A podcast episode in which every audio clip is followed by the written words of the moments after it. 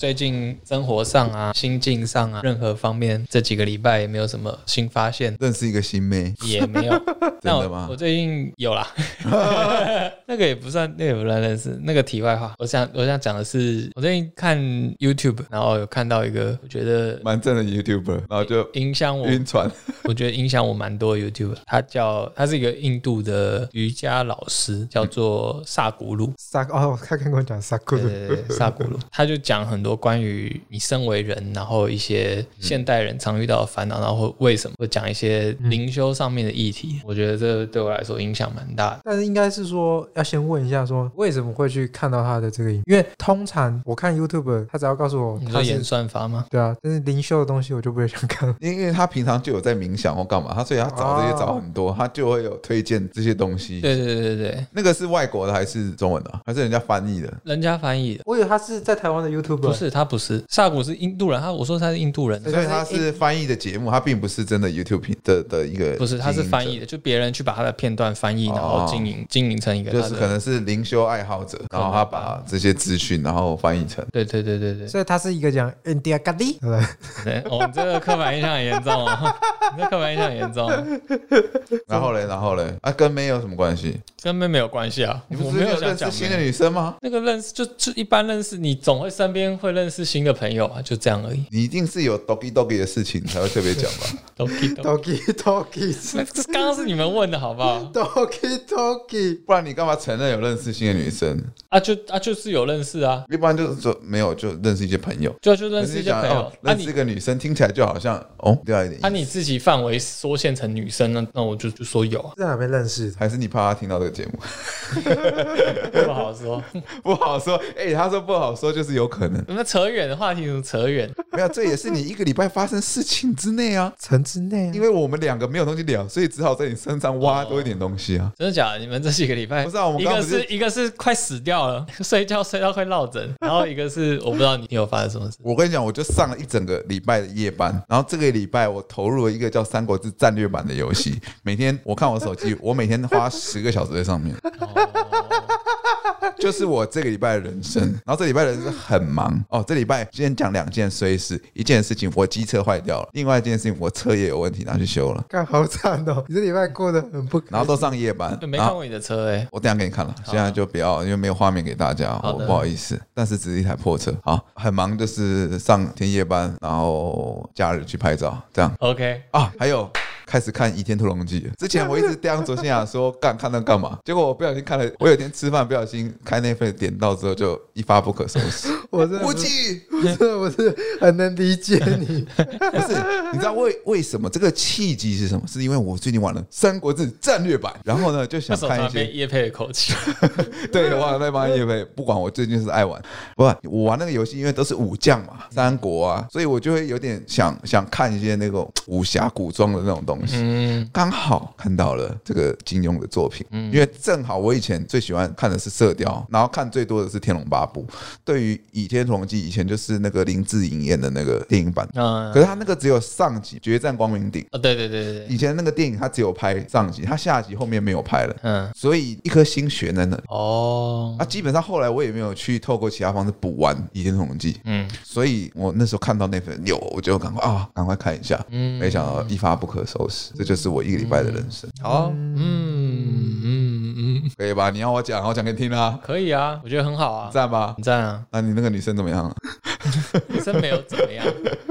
没有，我想讲的就是说，就是我自己心境上啊，我不知道其他人怎么样，但是我是有种感觉是快出窍了。以前你总会觉得你很需要，就你接触到一个新的异性，你可能你可能有这么一点兴趣的，然后你会很想要接近他，千方百计想要。对，你可能会觉得，我接下来期待都是会在，就是会借由这个人获得满足。嗯哼，嗯，就是你你对某一种关系的想象，或者是你可能自身原本你生活上有一些不满，无论是心理上或什么上，你会觉得哦，我好像假设我今天。天碰到一个心里有些感觉的人，就你会把所有的那个期待就不自觉投射到人家身上。我以前是这样。什么叫心理的期待？就是你对会对于自己有一些不管是哪方面的不满好了，嗯，然后你会把那些类似缺口的东西丢到让你有感觉的那个对象，你会觉得你可以借由他来解决你你这些心理上的某些缺口。假设你觉得你老二太短，但是认识他你老二太短的事情也不会变了。那个是生理上的缺口，那个那个我觉得你你没办法，你没办法借由任何人改变啊，你刚没消毁。right. 对，知识家有个人问说，那个丁字裤穿的时候，鸡鸡要怎么放？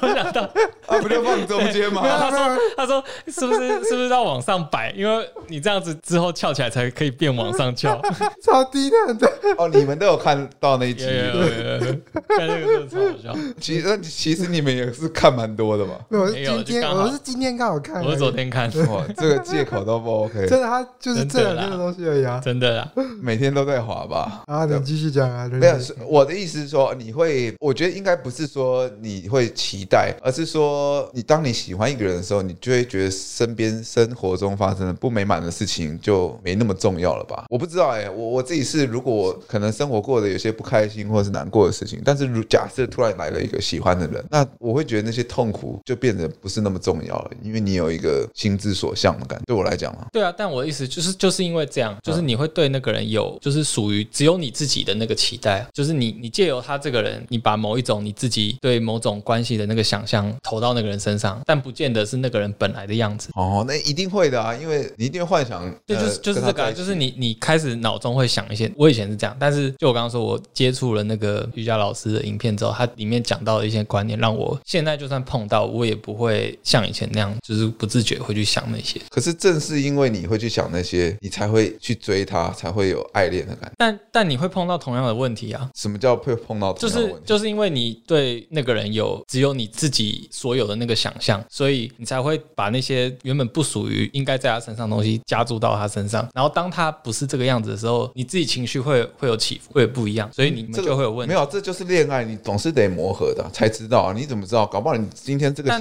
象，他就是你要的那个。但那个老师他他影片讲的观念就是，你自己如果你本身你不管碰到谁，你就能以他本来这个样子接受他，就是你心里不对对方抱任何的期待的话，你不会有其他的痛苦啊，你不会觉得哦，因为今天他他做了什么事，或者他怎么样了，然后你心里会有不舒服或怎么样？因为他说一切感觉都是从你内在发生。其实你这样讲，诉诸到最源头，就跟老子一样，你要无欲而为啊，这个道理通用于。先等一下，我跟你 give me five。他今天跟我讲的时候，我也是用老子的学说 去跟他解释的。再给另外一个，说那个印度人就是佛教思想，那我这种道教人，我就是遵从老子，就是无为而治，顺其自然。对啊，我你跟我讲的一模一样。对啊，你你既然抱持这种想法，那你对人世间所有事情都要抱持这种想法。为什么只对感情？如果你对你的对啊对啊音乐成就，没有说对你感情啊，那这样你会变成一个无情的人。老实说，不会啊，为什么？无欲随遇而安的人就是一个，因为你对任何事情都不会投入太多的感情。人之所以为人，就是因为他在某个感情上会有特别浓厚。不是说你不会有感情，他那个地方他变成一个很归咎一个很理性的感情，因为他知道自己不应该给对方身上加入太多自己的投射。他把爱这个东西归分为他的束缚感，就是他自己的理性这个东西，他把它把控太精准。嗯嗯嗯。那我们在讲的就是从人心的天然的一个感性的方向去思考爱这个东西，嘿嘿嘿，那我们就会觉得说，既然我爱他，那我投射一些我自己的想象，没有什么不对啊。对啊，我本来就是就是希望他能够成为我另一半，那我本身就会对他有一些期待，抱着我自己的幻想在。我觉得我懂，但我的意思是因为世界上有太多种不同个性的人，不同派。嗯嗯，你你只会对你有共鸣的那个说法，你只会去接受那样。所以他想主张的理念是，你不管今天对象任何是谁，其实那个你心中有任何感觉，都是因为你自己，都是由你内心产生出来，不会因为对象是谁而改变。就是你今天假设你心中有爱，你看什么都是都是有爱，不会因为那个人是谁。哇，你这个他这个就是非常大爱的一个表现，他这个就是精神层面他拉的很高。对啊，可是问题是，我我觉得你可以参考，但是这个不适用于的各种人，因为你觉得你想要不去看待他的什么事情，但是与此同时，你是在限制你自己啊，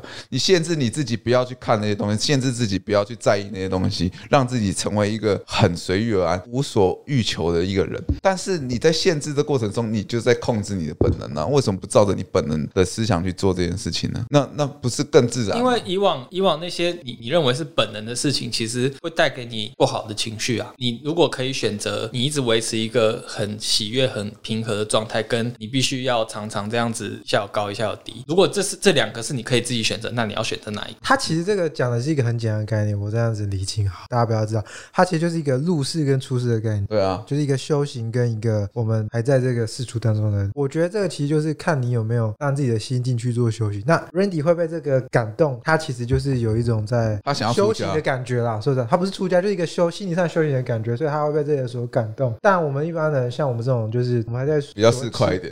我觉得追根究底是你为什么要去追求这个东西？你想要变得更快乐吗？还是你想要变得更怎么样？不然我觉得这可以探讨的，就是说，对，因为那个大师他其实一定也是修行很久的，嗯，所以他才会想出很这里。我一直很很喜欢，就是讲这种就很古老、最原始的那些佛教或道教的故事，因为他们都会把一个很大的道理用最简单的一个小故事寓意了。对，跟他讲，就他今天讲的那个，在那个佛祖在菩提下悟道的故事，那个就是我很喜欢的。嗯、那个就跟道家的思想，还有一些那种老子说的那种《道德经》开篇第一章，我刚才讲那种“天地不仁，以万物为刍狗”是一样的道理，对吧？那他其实就是你有要去试着去了解它，其实就是开始你修行。可是为什么？呃，Daniel 的问题就是说，为什么你会想要去？你是觉得自己可以得到什么？对，一定是你因为怎么样，然后你才会去 follow 这些影片嘛。因为从以前到现在，你会有一些总会重复碰到的问题，不管是任何方面，嗯，就你会一直重蹈覆辙。那你就开始思思考，说自己因为重复这些行为模式，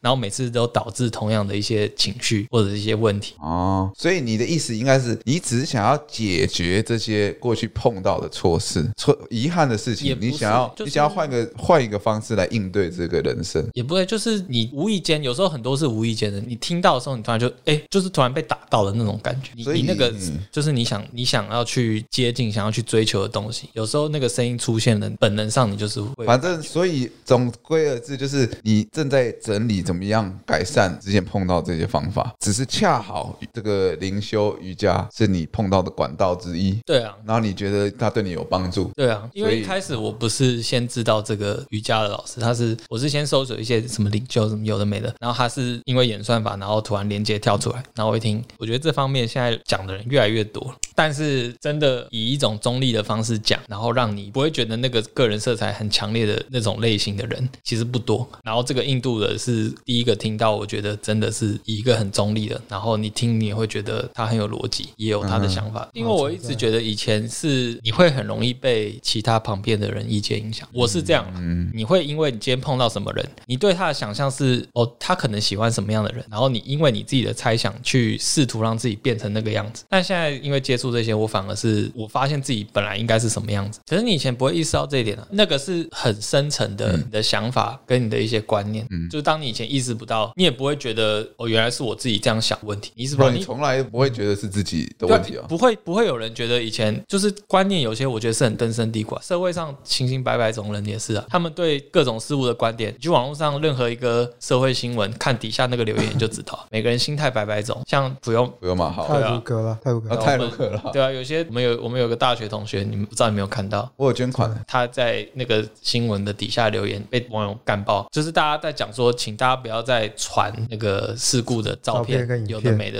然后他觉得这是必要的，他觉得这是促进改革的一个契机，然后被大家干爆。他还是坚持，他觉得要这样做。我觉得他有他的主张，对对对，但是我也也 OK 啊，对啊，是，对啊，就是就叫你做拜拜种人，对啊，对吧？毕竟这是一个言论自由的环境，必须得维护每个人的发言自由。对啊，所以我的意思是，有些时候是因为你的观念就是这样，你意识不到别人这样讲的时候，你自己不会觉得自己有什么问题。maybe 他现在被人家讲的时候，他也觉得他没问题啊。对啊，但是但我觉得那个情绪上是一个很直接，就是当有人今天对你不认同的时候，那个情绪是很直接的啊。你会想说为什么？嗯，对，这本来就是，就我认为事情就应该是这样啊。为什么你会不认同？人们会去为不认同自己的人想要去辩护，想要去证明说为什么我认为这个是对的。我我觉得他可以，他可以觉得他自己是对的，也不要觉得自己己被抱怨有什么错？但是我也觉得他也可以去体谅那些抱怨他的人，懂我意思吗？他一样可以坚持他自己是对的或怎么样，但是他他可以尊重大家讲，不好意思，大家干我没关系。对，但这个就是很难的点啊。但当有人很直接的否定你的时候，你很难第一时间体谅说，哦，原来对他讲的也有道理。你不会啊，大部分人只会想直接证明是为什么，我明这样想法就没有错。对了，但第一个当下可能会是。我跟你们讲一件事，你们现在聊的是一个很深奥的哲学理论，叫洞穴理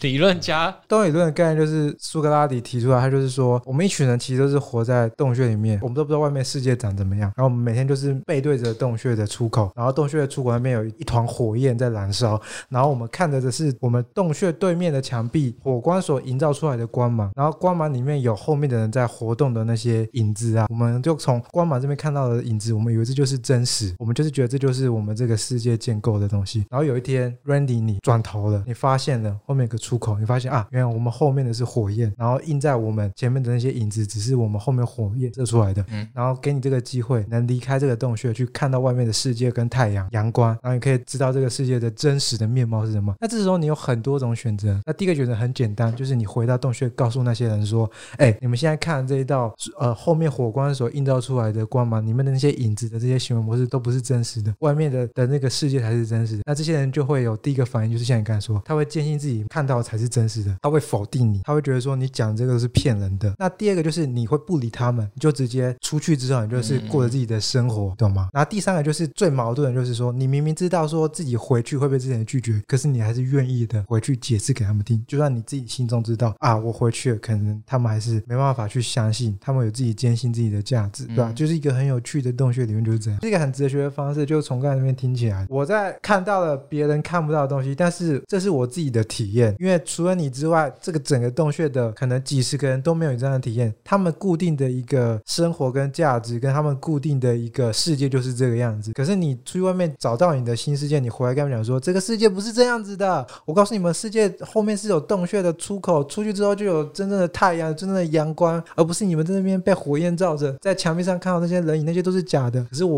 在这样的生活活着，是我自己也喜欢这样的生活。那为什么我要去接受你这个来自于我听起来很荒谬的理论？嗯，你懂我的意思吗？它是一个非常哲学的一个。但是我我觉得这就牵扯到你要出事还是对啊，所以这就是一个每个人做事的方法。所以我觉得这个探讨的意义其实非常的广大啦。我觉得这没有好或坏，就是一个自己去做，或者是你愿不愿意去跟人家解释。那我觉得你就算不跟人家解释也没关系啊。但重点是你不要去强制让人家相信你自己。当然啊，当然，这就是我觉得这就是重点啊。对啊，你可以你可以表达你自己的声音，但是你不用强迫别人接受你是要怎样。你只要让对方听到说哦，原来有这样的方式存在，他们自然听到，他们就会开启这部分的想象。就是我看着火光的人，我要不要接受是我自己的事情。对对对对，我是要不要认为我后面是出口很没有阳光？对对对对对，那是我我另外一个。本来就是这样。我要跟你讲的人是我自己决定我要不要跟你讲。对啊，就是一个很简单的一个。所以说他我们那个同学留了那个言之后，他下面还在辩驳吗？嗯，还是他就是被人家炮轰到，他也没再反应了。那我觉得应该，我觉得思考应该是这样：是两造的人彼此都认为对方才是在洞穴里面，这就是没办法说清楚的人，懂吗？嗯，我那个同学他可能觉得那些人才是在洞穴里面，他才是在外面看到太阳的人，可是来反驳他的人才觉得那个人才是住在洞穴里的，那个人才是看不到太阳的人，所以他是没有办法去说服对方。那你不要赞成哪一方？没有赞成哪一方？你这个人太坏了。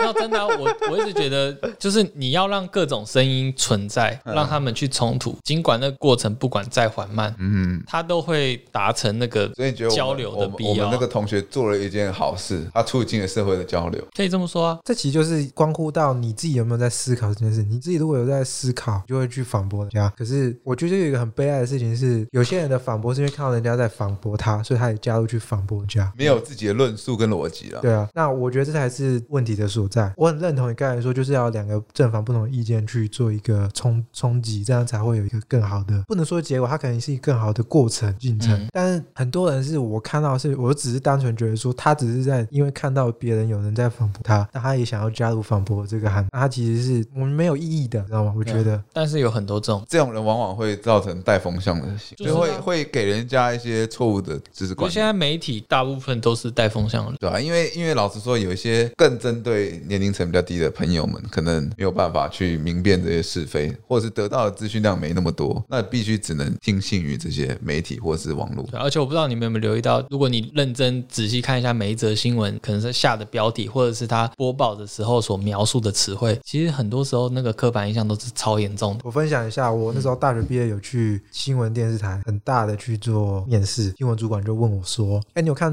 今天早上的新闻？那个时候刚好有一辆货车还是什么车，他开进总统府里转局，然后就问我说：‘哦，那我现在问你说，你今天要下这个新闻标题，你会怎么下？’我当时有点懵，说要怎么下？我就说：‘呃，那可能就是很简单的诉说一个事实，就是可能某大客车凌晨不小心失控，然后冲进总统府，然后那个主管就跟我讲说，这不能这样下。’我一定会说：‘暗夜刺客，夜袭总统府。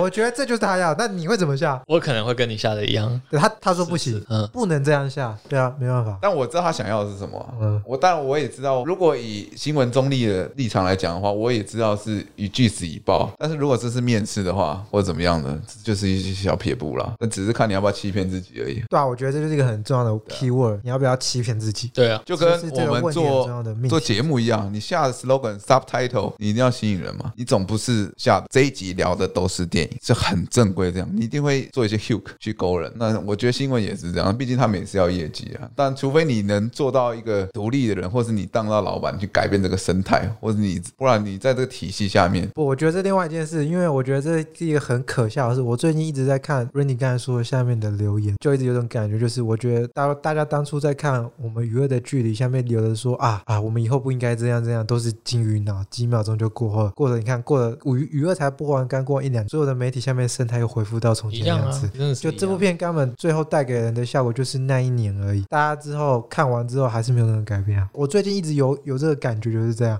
那一年就是娱乐播很凶，你下面看都是很感动，下面都是一些很很正面的留言说，我觉得以后就是大家不应该这样，嗯、大家应该要理性的，就是要监督这样，不应该再去做一些彼此跟仇恨的对抗，或者是一些没有思考的可是慢慢的随着这个播完之后，超好笑的、啊，就是、嗯、还是回复到以前的生态。酸民还是这样酸，然后要照样骂的人还是去骂。我就觉得这部片带给台湾人的教训是零啊！我就变很讽刺啊！我觉得变很讽刺，就是零啊！我最近一直有这个感觉，因为就是你在吹捧说这部片拍的有多好，有多让人感受到感同身受，那到最后效果真的有吗？嗯、其实我真的觉得是怎么做都治标不治。拉回拉回，我一开始讲说，我一开始契机接触到这个瑜伽大师，扯好远。没有没有，我觉得这是这最直接相关，因为任何事情就是回归到你个人身上。今天那些势力较大的，他们就是非常善于利用这些暴力、色情，任何东西可以直接到影响你你人的感官东西，因为我们就是会被这些东西牵引。但你今天假设是你让自己有意识、有一个认知的时候，你能判别他这样做的用意的时候，你自然就会做出选择。所以他的目的是建立每个人对于任何事情的一个觉知，自然你心你心里的感觉，你要诚实的面对他的意思，就是你今天接受到你是你是概一概接受，就是顺着你那个本能走，还是你可以判断说对方这样做的目的是什么，然后你可以去做选择。他他觉得这个有很大的差，就是你你从每个人，大家当大家都有这样的一个认知的时候，你自然那些东西就会被淘汰掉。它就是一个公民自省的一个状态。嗯啊，但公民自省这个状态很达到，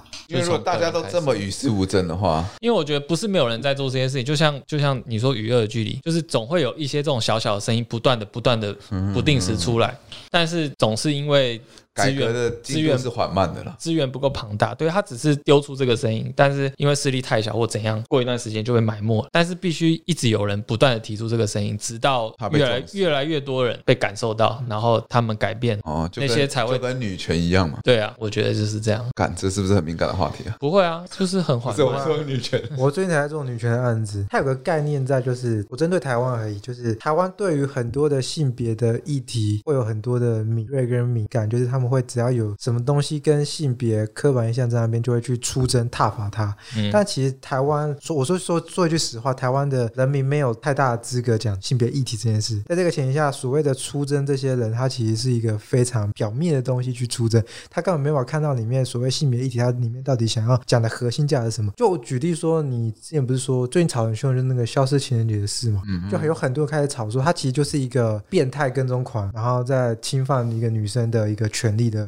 问题，就不懂为什么这部片可以得金马奖最佳剧情。说实话，就是你在讨论这部电影本身的剧情之前，就是很多人先出征，就是觉得啊，这个东西就是涉及了很多性别的侵犯啊什么的。可是台湾人其实没有太大的资格讲这些，因为台湾人的性别议题的意识超薄弱的。他就算踏伐之后，他可能你都不知道自己到底在踏伐什么，他只是很单纯的觉得说啊，这就是一个变态的故事啊。那如果今天的那个人是他不喜欢的，办？其实我觉得电影这种东西最不需要被踏伐。现实之中就是有这么多的现实。电影你把它想成是一个现实好了，我不可能照顾到所有的人的关系。我讲的就是现实。好，我今天就是有个朋友小时候就被强暴了，我就是把这件事情讲出来，有什么错了？嗯，那这就是这部电影的主轴啊。嗯、啊，你又讲说啊，被强暴的女生被物化，然后你为什么要描述女生那么可怜干嘛？那如果我都不讲这件事情，谁来揭露这些事情？对，没错，我认同，这就是为什么。那就跟 N 号房事件一样。好，N 号房，你说女生被凌虐啊，被关这种事情不能讲，那我请问你不报的话，谁会知道这些人有犯罪？嗯嗯，对。那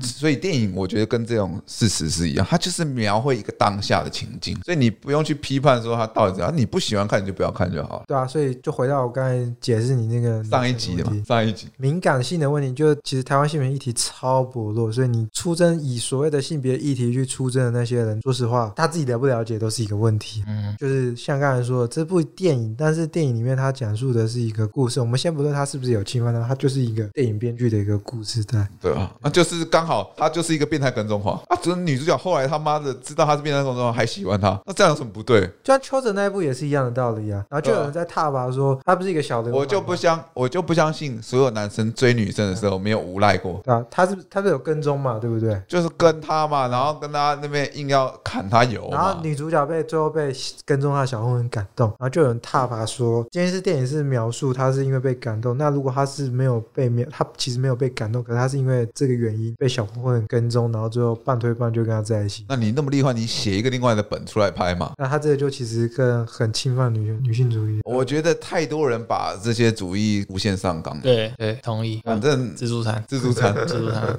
对啊，无限上纲啊，你就理解就好了，你就理解就好了啊，你也没有被侵犯到就可以了啊。如果你觉得有不公的，你可以发出声音来。对啊，因为我自己在做，最近在做一个女性主义的一个一个影片的纪录片的一个案子，因为它其实里面在讲的是有关环境下的一些困境跟冲突。这个困境跟冲突其实并不是这么表面的说，说我单一觉得单一事件我就可以把它给抨击到很极致，或者是我就是单单一抨击它这个事件，因为它是一个整体的一个个时间的脉络跟整个环境的一个不公或者是一个不平衡所造成的，所以它你必须要去了解它的前后果，你才有办法有条件或有资格去讨论这件事情，而不是说你单一看了某一个片段或每个事件，你就觉得啊这个不符合这我们所谓的这个议题，那你就去去反它，甚至用很严厉的词语去去诋毁它。我觉得这其实是很不公平的一件事啊，对吧？因为你这样其实变相的对于那些正默默在这个议题女性主义议题或女权主义议题默默耕耘的人来说是很不公的事情，因为你让很多人会有另外的刻板印象是说啊，你们这些人就是不讲道理，哦，好像是说我只要做一点点不对的事情，你就觉得我是在侮辱你，在物化你。其实是牵扯东西是非常多的，你要去做田野调查，你要去做记录的东西，你才能办法了解这个东西，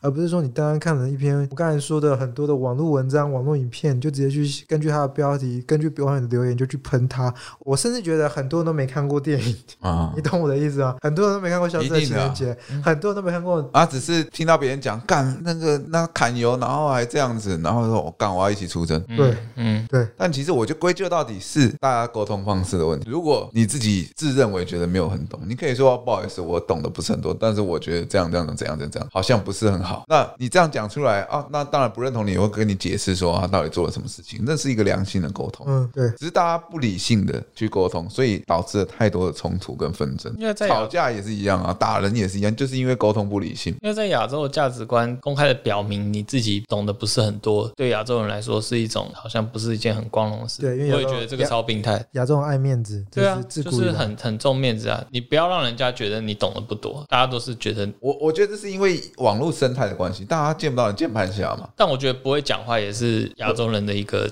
我觉得是因为键盘侠，大家觉得发言可以不用负责任，反正都是虚拟的人物，大家就可以随便乱讲抨击嘛，自然他们就不会太注重一些言辞。就像我在玩那个手游一样，我玩那个女生角色一样，但是我找不到真人是谁啊，所以他就可以无条件的意淫我啊，无条件的骚扰我啊，所以这就是键盘侠的的的一个心态嘛。反正他妈的，我是个直男，你是个女生，他妈我就一直骚扰你啊，反正你也抓不到我，我也没办法啊。但我觉得这没办法，因为儒家思想一直在倡导，其实就是交浅言深。但是很多人都是就是都会犯了交浅，就是我跟你的交情很浅，但是我会很容易讲，自以为是讲很深，我自己都认为很多的很道多道理的东西出来。但是其实就像你刚才讲的，就是为了面子，所以做这件事。对啊，所以君子之交不应该交浅言深。我跟你交情越浅，我越不应该去讲我自认为很深的东西，因为你就不了解那个人，你还要跟他讲你的理念。搞不好你刚才讲的是一个这个方面的专家，你还那边为了面子去去那个讲人心嘛？对啊，对啊。所以我是觉得是因为现代的进步，让大家带来对自己言论不负责任，更因为彼此的距离太短、Ciao. 太陌生，所以彼此的沟通方式出了一些问题，导致很多很多问题的产生啊。所以 Randy 才会去看灵修。所以我觉得我不反对自我修修行这件事，我自己其实觉得自我修行是一件还蛮棒的事。就是我就跟你讲，就世界上只有一种英雄主义嘛，就是在你看清了生活的现实之后，你还愿意热爱生活，这其实就是一个修行的状态。但是能不能做到是另外一回事啊。所以这也是他为什么最近会被这种修行的对印度瑜伽老师。我觉得热热爱生活的这件事情是每个人必须做到的课题了。当然你要不做也可以啦，因为就像刚刚说，每个人有每个人思考方式。有些人就是 maybe 他终其一生就是要讨厌生活辈子，maybe 啊，他可能一辈子志向 志向是这样。那个不是你能控制，对吧？不是我能控制。但是如果你能在你的人生中找到一些快乐的事情，让自己喜欢、开心的方式，嗯那其实对，其实也是我们现在大家的追寻一个课题啊。我只能这样。对啊，希望希望大家都可以找得到了。对啊，三十岁了，我们自己也要找这个课题。哎呀，好了，祝大家晚安，然后找到自己心之所向。Randy 有没有要跟大家分享的？最后，好了，有如果有兴趣可以去看看那个 YouTube，叫什么名字啊？它就他就是萨古鲁，萨古鲁。有那个，你说英文拼音还是它是中文？它就是英文直译翻成那个萨古，哪个萨哪个古哪个鲁？萨就是萨尔达那个萨，好在阿古嘞，古代的古代鲁哎，鲁蛇的鲁，卤肉饭的卤，卤肉饭卤是水字边那个鲁哎，哎，不是，还是鲁国的鲁，鲁国的鲁，哦，鲁。国的鲁，对对对，好，萨古鲁灵修就可以找得到你的心之所向。对，好，大家晚安，好，拜拜，大家晚安，拜拜。